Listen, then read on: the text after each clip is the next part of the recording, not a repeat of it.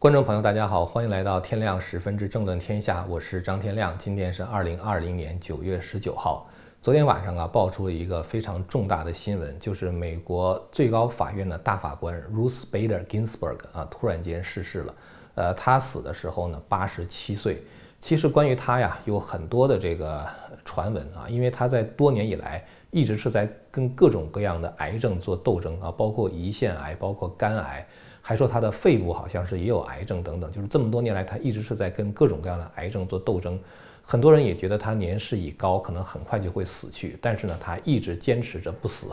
他这个几乎是变成了一个左派，一个就是呃非常重要的一个。当然，他们可能不信神哈，但是他们几乎是在祈祷或者是哀求这个金斯伯格不要死，因为他的死的话会对美国的司法系统投下一个非常大的这个改变。同时的话呢，因为他的死，现在对美国的大选也投下了一个重大的变数。福克斯新闻的话称他的死为 game changer 啊，就是可能会呃改变这次大选，就是可可能会投下很重要的这种变数吧。基斯伯格呢，实际上是左派这个一个领军的人物哈。其实关于这个美国的最高法院，我们很少谈他，因为呢，它主要涉及到美国的内政。但是呢，大选之年啊，因为他的死可能会让左派和右派都是，呃，急于推出自己的这种就是他们所中意的总统，因为在美国的话是总统有权利提名最高法院的大法官啊。现在根据这种民调呢，川普的这些支持者和拜登的支持者有百分之六十以上的比例都认为他们选择川普或者选择拜登的话，是因为他们具有提名最高法院大法官的权利。所以我们几乎可以想象，就是。呃，金斯伯格的死的话，会让左派和右派都非常的，就是急于出来投票啊，以便把他们的这个党派的那个总统推上位。我们讲美国的这种内政讲的比较少，过去是因为，呃，美国的内政虽然可能会有很多的这种，比如说政策性的变化，但是对于整个美国对外的这个大方向来说的话，没有什么太大的影响啊。但是今年是不一样了。就是美国的内政的话，直接会影响到中美关系，是川普上台还是拜登上台，直接影响到全球的这个地缘政治的格局。我们知道，不管是中国也好，包括台海也好，包括南中国海啊，包括这个东盟啊，包括印度啊，甚至是欧洲等等，就是这些地方，他们对于中共的态度，其实都可能会随着这次大选而改变。而现在我们都知道，就是现在全球在川普的领导之下。已经形成了一个灭共的大趋势，是吧？如果川普不能够当选的话，那么可能真的能够让中共苟延残喘，而且这种苟延残喘的话，可能会威胁到自由社会的安全，包括我们在自由社会里这些人的这种生活的方式。所以呢，就给大家讲一下，就是为什么金斯伯格这个事儿如此之重要啊？因为在这个美国传统的这个它的宪法规定来讲啊，就是说。美国的它的权力系统是一个三权分立的结构，就是立法呢是归国会，行政呢是归白宫，就是归总统，然后呢还有一个最高法院。在美国的传统上，它的最高法院呢，呃，所这个具备的权力来说是相当小的啊，就是在过去是相当小的，因为什么呢？因为最高法院是宪法法院，也就是说，一般的案子的话，它是不会打到最高法院的。只有当大家对宪法的某些条文的解释出现争议的时候，才有可能会提交到宪法法院去，就提高到最高最高法院去。过去在人类的道德，包括在美国人的道德比较高尚的时候，通常来讲，大家不会想办法去修改那个宪法。呃，现在的话呢，这个宪法变成了一个左右争夺的一个重要的文件，是因为左派的话想通过改变宪法来推动他们的议程，比如说。堕胎呀，呃，同性恋呀，这个允许淫秽作品大行其道啊，呃，包括比如说在公园里边移除这个摩西十诫的标志啊，等等，就是左派他想要做的事情的话，他其其实他是会遇到就是很多的来自于美国民间社会的抵制，所以他们的想法的话呢，就是通过最高法院任命左派的大法官啊，然后的话让他们在最高法院的这个这个凳子上啊。呃，这有一个专门的词叫做 legislating from the bench 啊，就是在凳子上立法，是什么意思呢？就是说，美国如果你要想改变宪法的话，是一个非常难的事情啊。当时这个美国的国父们在制定宪法的时候，就制定了一个原则，就是为了保持美国这个体系的稳定，那么它就有一个非常重要的压舱石啊，这个东西呢就是宪法，宪法是不能够随便改变的。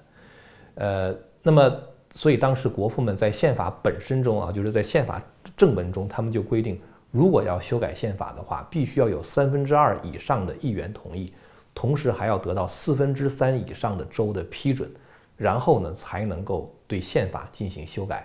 所以总而言之的话，就是说你要改变美国的宪法，那是非常非常难的一件事情。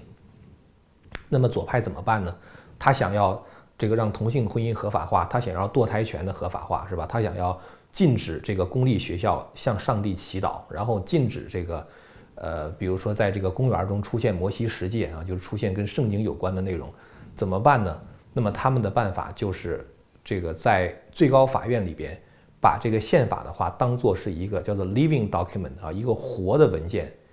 也就是说呢。他们对待宪法的态度是为我所用。传统的保守派来讲的话，他们是把宪法作为一个不可更改的，就是当年国父们在定这个宪法的时候，它的字面上是什么意思，那就是什么意思。但是呢，这个左派的话呢，他通过重新解释宪法啊，用我们中中国人的这个成语来讲的话，可以说是巧言令色、深文周纳啊，就是呃完全改变这个宪法的内涵。这样的话，他们不需要通过国会，不需要通过州的批准，他们坐在他们自己法官的那个座椅上，他们就可以把宪法改变了。所以我们会看到，从这个一九六零年开始，当时最高法院有一个这个呃这个大法官啊，就是这个大法官的话，就是叫好像是叫 Earl Warren，他呢在他当选当这个大法官期间的话，就改变了很多事儿啊，包括比如说禁止在公立学校。向上帝祈祷啊！之前的话，美国人的话，他们是在公立学校向上帝祈祷的，甚至可能有的人他们想把这个美国的这个效忠誓词里边对神的那种崇拜都拿掉。然后呢，包括这个就是当时他他六十年代当大法官的时候，允许这个淫秽的镜头出现在好莱坞的电影中。从一九六六年的时候开始，好莱坞的电影中就取消了对所有色情镜头的限制，而且这个色情的镜头在好莱坞的电影中就越来越多。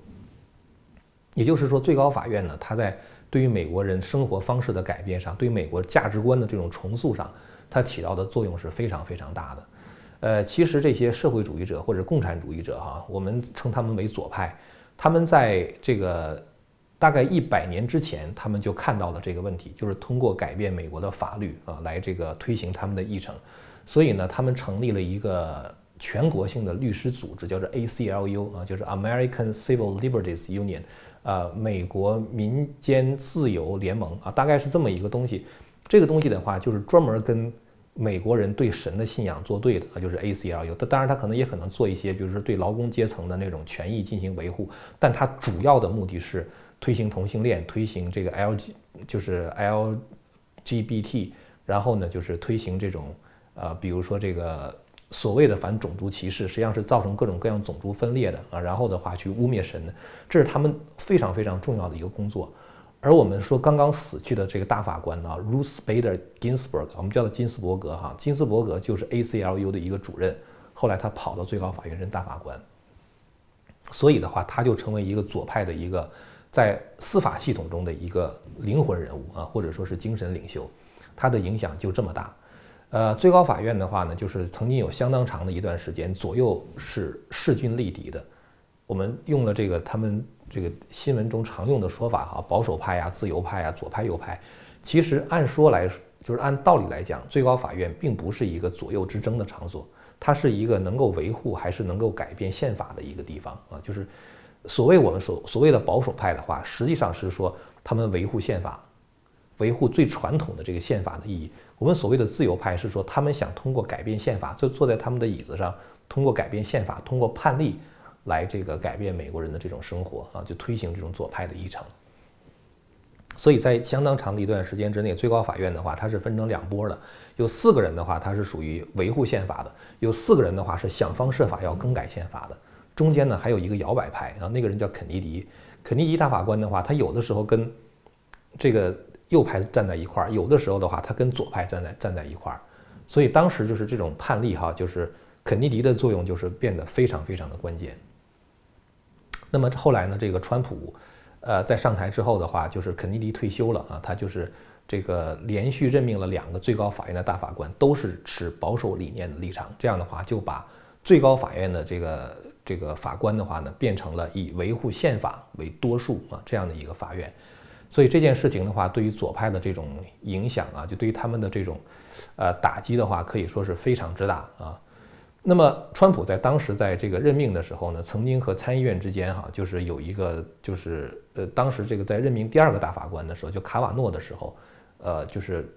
参参议院之间曾经发生过巨大的这种争论啊，包括这个左派用了各种各样虚假的故叙事啊，包括就是花钱雇人去抗议。扰乱这个参议院的议事程序等等，想方设法的去阻止卡瓦诺当选，但是后来卡瓦诺还是当选了。所以，川普在这个美国司法系统向全面转向保守主义这方面，他所起到的作用是功不可没的。那么这一次的话呢，就是之所以，呃，就是金斯伯格的死产生了一一个就是非常重要的影响，是因为，呃，两个原因啊。第一个原因的话呢，就是。传统上来讲的话，就是美国总统在大选之年的话，他是不提名大法官的。但是呢，这个金斯伯格一死之后，川普马上就说：“他说我准备在未来的几天之内就提出我的大法官的候选人。”然后的话，参议院也说我们要进行表决。这个让民主党非常非常的恼火啊！为什么呢？因为民主党啊，在二零一六年的时候，当时也是最高法院有一个保守派的大法官叫斯卡利亚。这个大法官去世以后呢，当时的美国总统奥巴马他是民主党嘛。他呢就准备想要这个提名一个自由派的大法官啊，叫做 Garland 啊，想提名他做大法官。然后当时参议院这个多数党领袖 Mitch McConnell 他就不同意啊，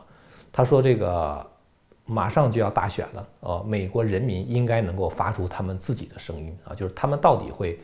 选择哪一个人作为总统啊，由总统再提名这个大法官。说美国人应该发出自己的声音，所以呢，咱们就。在大选之前，我们就不对这个你提名的大法官进行表决了。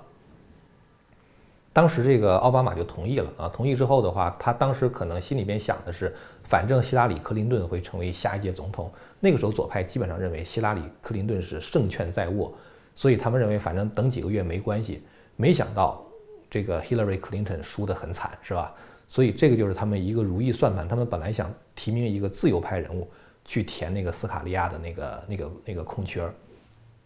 如果是一个自由派的话，那么这个美国最高法院就倒向自由派了。所以后来川普的话提名了一个叫戈萨奇的人啊，任命最高就是他当了这个最高法院的大法官，填补了那个斯卡利亚的那个位置啊，所以保持了这个最高法院就是基本上还是四比四，然后再加上一个中间法官这样的一个格局。那么这一次的话呢，这个金斯伯格临死之前啊，根据 NPR 的一个报道啊，说金斯伯格临死之前，他说我最狂热的一个遗嘱啊，他用的是 fervent，fervent 意思就是就是就是发烧的意思啊。他说我最狂热的一个意愿的话，就是希望由下一个总统来提名大法官，填补我这个位置。金斯伯格因为他持有的是那种左派立场，他和川普之间这种矛盾其实是很深的。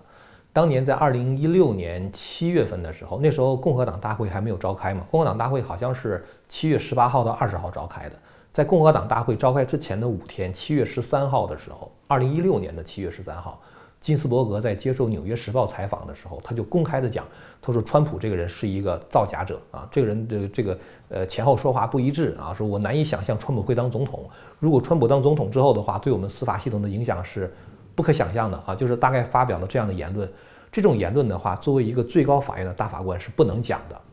因为在美国，他立法、行政、司法叫三权分立嘛。你作为一个最高法院的大法官，在政治上你应该是中立的，你不能有你自己的政治观点的。但是金斯伯格就讲了这样一番话，川普也不客气，川普说金斯伯格这个评论的话非常的 dumb 啊，dumb 的话就是非常愚蠢，而且的话非常令人难堪啊。他说 embarrassing 啊，非常 dumb。然后的话说，金斯伯格你应该退休了啊，你赶赶赶快辞职吧。后来金斯伯格还为这个事情专门道歉啊，但是他跟川普之间的这种这种互相之间的这种敌意的话，就是根本就没有消失。所以你会看到，每次当跟川普有关的一个官司打到最高法院的时候，不管是川普的政策，还是涉及到川普个人，金斯伯格都一定会做一个对川普不利的判决。非常典型的就是川普在当总统之后的话，他不是有一个 travel ban 吗？就是说禁止禁止那些恐怖国家的那些恐怖分子来到美国啊，比如说索马里啊，或者是什么伊朗啊，就是他当时列出一些国家嘛。然后呢，这个当时的自由派的法官，但是联邦一级的法官了，他们就说川普是种族歧视啊，说川普是这个穆斯林歧视啊，然后就把川普的这个总统令呢就给就是阻止了啊，就不让这个这个美国的这个海关去执行川普的总统令。后来这个官司就打到最高法院去了。其实。总统基于国家安全考虑的话，可以禁止任何一个人来到美国，这是美国宪法规定的，明明白白规定的。川普当时曾经在公开场合念过宪法规定中这条文，川普说这句话连一个高中生都能看懂，但是那些自由派的大法官他们就假装不懂，然后这个官司就打到最高法院，最后最高法院投票的结果是七比二，就是七票支持川普，两票反对。这七票支持川普的人咱们就不讲了啊，两个反对的人，一个就是金斯伯格。他跟川普之间这种敌意就是完全是很 personal。第二个人就是索托马约，索托马约的话是奥巴马任命的一个总统，我觉得这都是一种政治性的决定。宪法那个东西写的太清楚了，实在是。所以你会看到金斯伯格跟川普之间的这种敌意哈。然后后来涉及到川普个人报税的问题上啊，那个金斯伯格也是站在这个反川普的那个阵营上，所以呢，就是金斯伯格就变成了左派的一个偶像啊，所以拍电影。各种各样的歌曲啊，完了之后的话，这个很多人就是做各种各样的那个视频，求着金斯伯格说：“你千万不要死，千万不要死。”因为他们只要他只要一死的话，他们认为川普就会任命下一个保守派的人士填到他的那个位置上去了。所以现在的话呢，就是左派的话就拿当年 Mitch McConnell 自己的话攻击他自己啊，因为 Mitch McConnell 是参议院共和党领袖嘛，多数党领袖，他说只要川普提名，我们参议院就进行表决。然后的话，很多人就说这这这也是大选之年呀。上一次大选之年的时候，你不是说大选之年不表决吗？但是持这种 argument 啊，就持这这种这种说法的人的话，他们忽视了一点：当时府院是分属于两党，白宫是属于奥巴马的民主党，然后参议院的话是属于共和党，是是另外一个党派，而且就是参议院是多数党嘛。所以当府院两党不同的时候，在大选之年，确实是不进行表决的。这个事情从一八八零年以来，一百二十年、一百二十一百三十多年的话，就是这样的一个惯例，这是一个惯例。但是当府院一致的时候，就是白宫也是共和党的川普，然后呢，参议院也是共和党占多数，这种情况下的话是完全可以表决的。所以现在就是说，他们参议院的话就准备对这事儿进行表决了啊。这次进行表决的话，其实还有一个非常重要的原因，就是美国有可能面临着宪法危机。什么意思呢？就是我们知道美国今年是大选之年，是吧？那么民主党的话，他们想通过邮寄选票的方式，我觉得他们已经做好了各种各样的方法进行作假。然后呢，就是呃不承认大选的结果，就即使川普胜利的话，他们也不会承认。就包括 Hillary Clinton，他不是跟那个拜登说嘛，说选举之夜，无论你输得多惨，你都不要认输。啊，那么左派的话就想方设法，我觉得他们就会提起各种各样的法律诉讼。来否决这个大选的结果。如果川普赢的话，哈，那么如果川普没赢的话，那共和党这边的话也可能会提起法律诉讼。也就是说，当这次大选结束之后，很可能这是一个将打到最高法院的官司。那么这个时候，最高法院掌握在谁的手中？是真正遵循宪法的这群人手中，还是自由派的手中？到那个时候，他就可能变成一个政治性的判决了。其实两千年的时候。当时那个 George W. Bush 和那个 Al Gore 这两个人就是选举的时候，不是在佛罗里达，当时计票出问题嘛，官司也是打到最高法院的。当时最高法院的金斯伯格他就是站在民主党那边，就他做很多事儿他都是支持这个自由派的啊。所以这一次的话，有可能同样的选举也会打到最高法院。那有人说最高法院的话不是有五个保守派吗？但是现在五个保守派中，就是最高法院的首席大法官，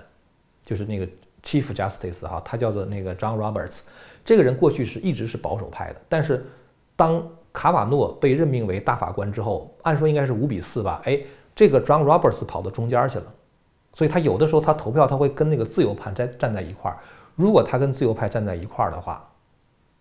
那么就变成四比四了，四个自由派，四个保守派，大家可以想象一下，如果。当这个大选结果打到最高法院，而最高法院又出现一个四比四僵局的话，美国真的就会出现宪法危机。所以，在这个大选之前啊，能够任命一个最高法院的大法官，我觉得对于美国来说是非常非常关键的一件事情。那么这个关于这个大法官的提名人呢，这个川普他本来就有一个 list 啊，就有一个列表，就是我提名这些人，这些人。所以当时在二零一六年大选之前，大家就知道川普可能会选一个支持美国宪法的啊，维护美国宪法的人。而拜登到目前为止还没有提出他的那个候选人的名单。拜登可能知道他的候选人名单的话，就是用我们英语讲就是 too liberal 啊，就是太呃倾向于自由派了啊，可能很多美国人是不认可的。拜登虽然没有提出一个名单，但是拜登明确的讲了一点，他说我一定要提一个黑人的女性来作为这个大法官的候选人。我觉得这个拜登真的是一个种族种族主义者啊，因为按说来讲哈，什么叫做种族平等？种族平等的话，就是我录取一个学生，或者是雇佣一个雇员啊，或者提名像这样的一个候选人，跟你的肤色是没有关系的。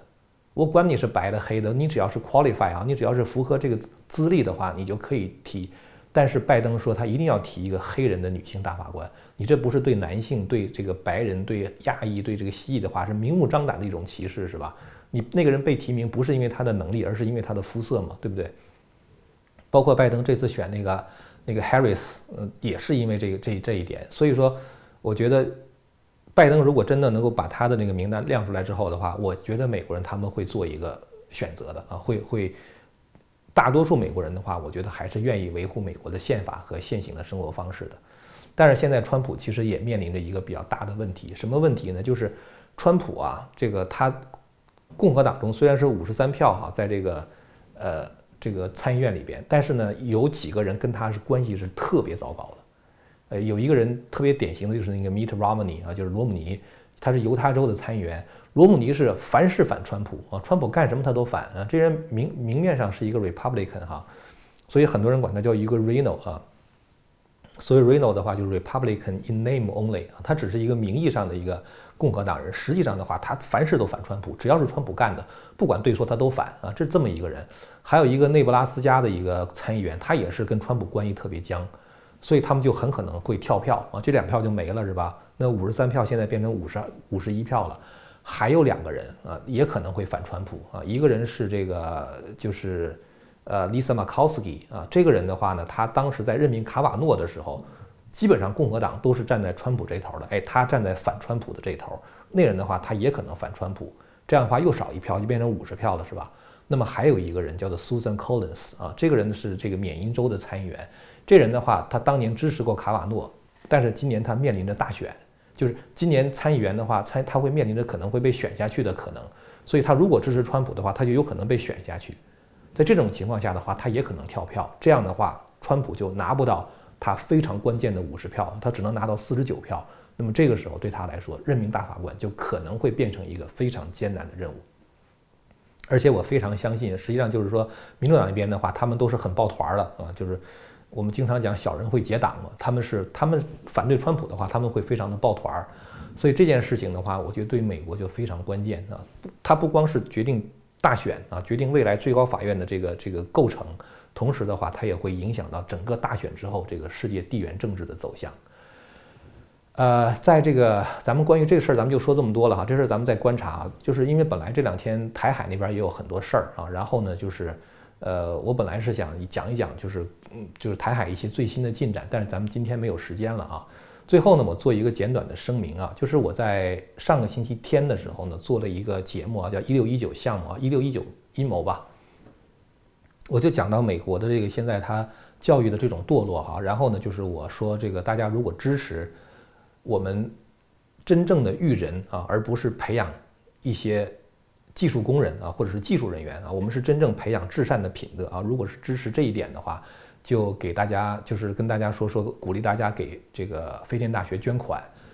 呃，我这里面跟大家讲一下哈，就是说在美国呀，它有一个传统啊，就是在美国的大学或者是艺术团也好，艺术团体哈，这个很多都是注册为非营利组织啊。所谓非营利组织的话，就是它。建立的目的，它不是以盈利为目的的啊，或者是说它纯靠盈利的话，它也很难养活自己。美国的非盈利组织的话，可能有上百万之多，我忘记了，不，如果不是五十多万，就是两百多万，我记不得一个具体的数字，反正这个非盈利组织是特别多。呃，其中艺术和教育的话，占非常重要的两大块儿。艺术团体的话，非营利组织哈，通常来说，它百分之五十到百分之八十的钱，它是从募捐来的啊。就是它募捐的话，它有可能面向社会募捐，它也可能向一些大的基金会或者向一些慈善机构去申请这个这个捐款。美国的大学也是啊，我曾经看过一个数据叫 AACU 哈，好像是 American Association of College and University，就是美国大学和学院的联合会。这就基本上美国大学的话，就是它这么这么一个像俱乐部性质的组织吧。那么这个组织有一个数据呢，说平均下来，美国大学它不是收学费吗？按说这个大学应该靠学费养活自己是吧？它的学费收入平均下来只占大学收入的百分之四十六点四，也就是说，超过一半的大学的钱钱根本就不是靠学费收来的，靠什么呢？呃，主要靠几个方面哈，一个方面是校友捐助啊，还有就是像这个大的这个企业啊，它可能会给这个。高教啊赞助，然后有的一些是什么政府的合同啊，有一些是这个这国家自然基金会给的钱啊，还有一些教授从企业中申请到的这个研究基金呢等等，就各种各样的这种呃就是呃投资吧啊，或者是说捐助来维持这个大学的运转。所以就是说大学运转的话，其实纯靠自己的那个学费收入的话是相当难的。给大家一个数据，大家就知道哈佛大学。大家知道哈佛大学哈，在二零一八年的时候，光一年收到的捐款就有十四亿美元之多。哈佛大学一个学校一年十四亿美元的捐款，如果按照百分之四十的比例的话，大家可以呃百分之这个二十五的比例来自于校友捐助，那就是三亿多美元的话都是校友捐助。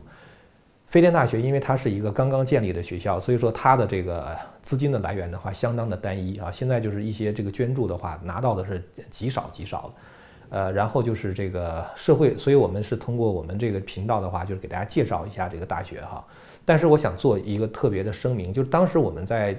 这个那个呼吁大家捐款的时候，特别提出一点，就是法轮功学员不要捐款。其实我觉得哈，所有中国大陆的人。我现在都不想要来自于中国大陆的捐款，因为什么呢？因为我在这整天讲共产党不好，共产党是个邪教啊什么之类的，是吧？那共产党恨死我了，是吧？如果你要是因为我的呼吁捐款的话，可能对大陆的人会有安全问题，所以这是第一点啊。我觉得不光是法轮功学大陆的人的话，我觉得尽量不要捐款。前两天有一个日本的人啊，他就跟我说，他说你号召捐款的事儿在大陆现在就是很多人都在传。所以这个我觉得就不要给他们造成麻烦、造成危险啊！我觉得这是第一点啊。我觉得不管怎么样，我们再难，我们想办法。但大陆的人还是不要把自己置于危险之中。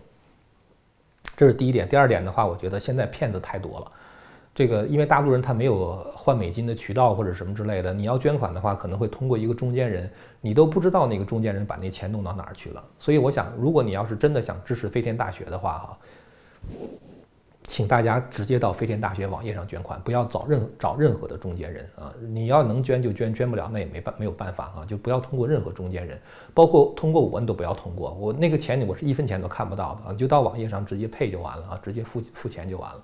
所以我在这儿做一点声明哈，我觉得还是为大家的安全考虑啊，也怕大家受骗。